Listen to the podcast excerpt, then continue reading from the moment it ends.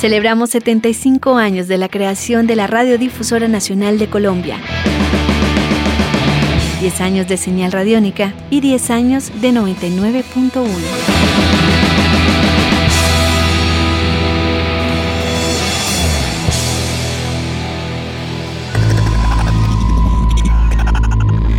Este es un fragmento del archivo sonoro de 991.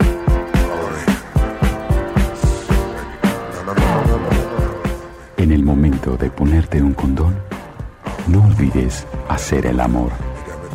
99.1 El contraste entre los equipos técnicos y el recurso humano fue una de las principales sorpresas con las que se encontraron los nuevos realizadores. Primero me encontré con una forma de hacer radio muy diferente Alejandra Restrepo, locutora 991. Porque yo venía de hacer radio comercial, donde hay un montón de equipos súper guau, mucha tecnología y todo eso. Aquí era menos tecnología, pero más sabiduría. Entonces digamos que era lindo por un lado, por el otro lado pues era diferente porque no teníamos todas las herramientas que teníamos en la radio comercial. Pero, pero las otras herramientas, que eran las herramientas humanas, eran súper lindas, eran buenísimas me encontré con cosas muy interesantes. Primero que la jefe era mujer, en esa época la jefe era mujer y, era la primera vez que yo tenía una jefe mujer en radio, que las mujeres en radio somos realmente pocas, y más en esta ocasión que era la jefe.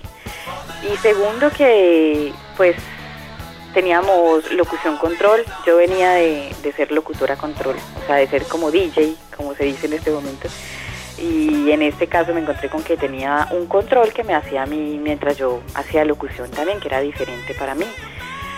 Además de todo eso me encontré con, que había como mil discos, todos divinos, todos espectaculares, todos me gustaban. Y que fue para mí como mm, tal vez lo que más me sedujo, la música.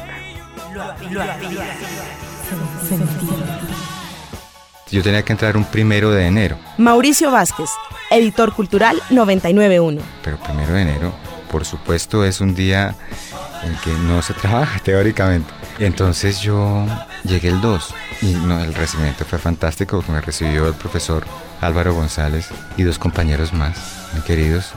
Fue el recibimiento más cálido, además porque el día anterior yo ya sintonizado la emisora, yo la estaba sintonizando, pero el día anterior estaban hablando sobre el modernismo.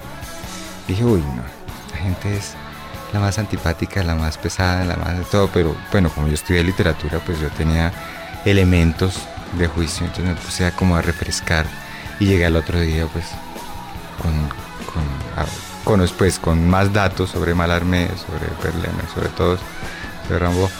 Y, y no, no hablamos de modernismo, se empezó directamente a hablar sobre diversos temas, pues los que estaban en ese día programados. Entonces fue un todo, un absoluto y completo placer que duró siete años, es decir, fue la dicha, el paraíso, eso, eso que uno dice, todo es, está bien, la gente es queridísima, el lugar es una delicia, todo, todo, y hablar por radio, que es una maravilla. Poco deprimente, en el sentido que era una, una cabinita muy pequeña, equipos eh, precarios, eh, viejos, eh, maltratados, Andrés Durán, realizador 991.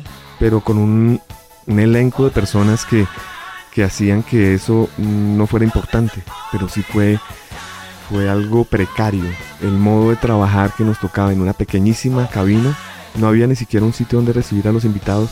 Todo estaba sujeto a un personal eh, denominado el personal técnico en la visión, que en, su 100% ninguno gustaba del rock. Entonces era algo, algo, algo extraño llevar a cabo producciones de blues, de rock. Eh, un programa de Frank Zappa también tuve acá, se llamaba Mundo Zappa. Y pues, todo tenía que ser pues eh, sujeto a, esto, a este elenco. Entonces era difícil, era difícil poder sacar adelante las producciones.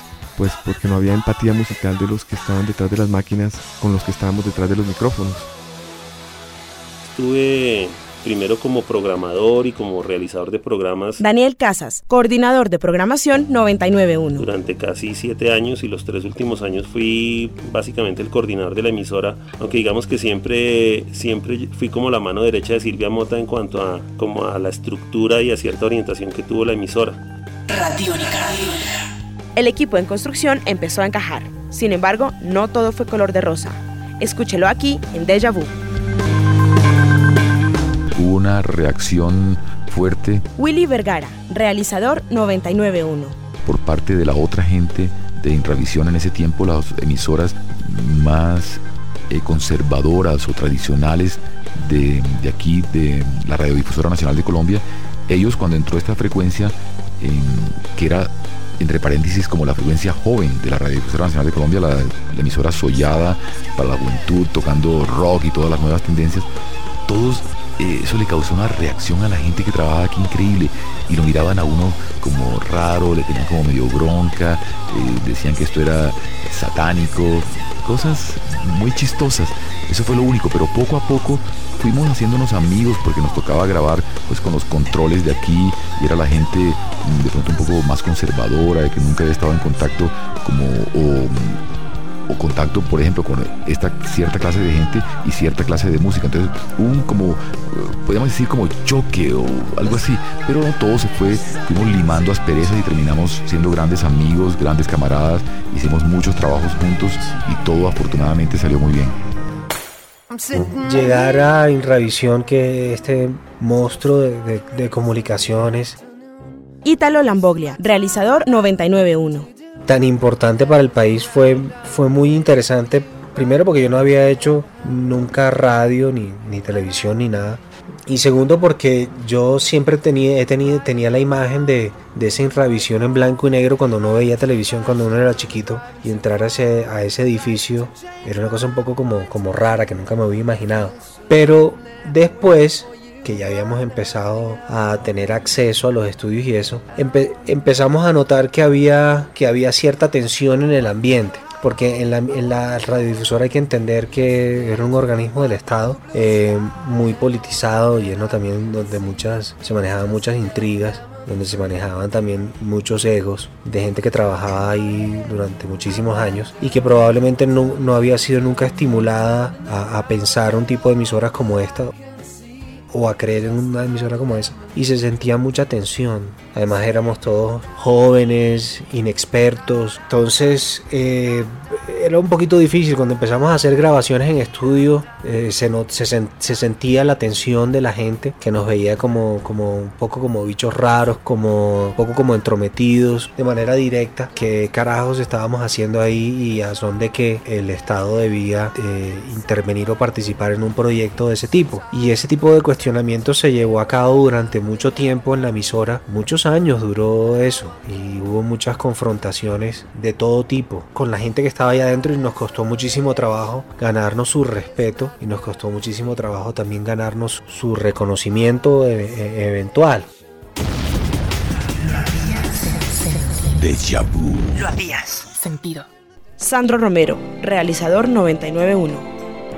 Lo que sí fue una grata sorpresa era encontrarme con la mítica Radiodifusora Nacional de Colombia, porque porque pues yo la conocía desde niño, mi formación musical inicialmente fue por la música clásica y después entré a formar parte de las huestes del rock, pero cuando tenía 10, 11 años, antes de, muy niño, yo oía música clásica y por supuesto oía la radiodifusora nacional en Cali, en mi ciudad natal. Y había muchos programas que yo había oído cuando tenía 14, 15 años, especiales sobre literatura especialmente, y después encontrármelos en la fonoteca y que se me volvieran material y herramienta de trabajo era muy grato. Para todos los oyentes, y hay de que no la encuentre. Esta sí que me trae gratos recuerdos. Pájaros de barro de Manolo García. Lo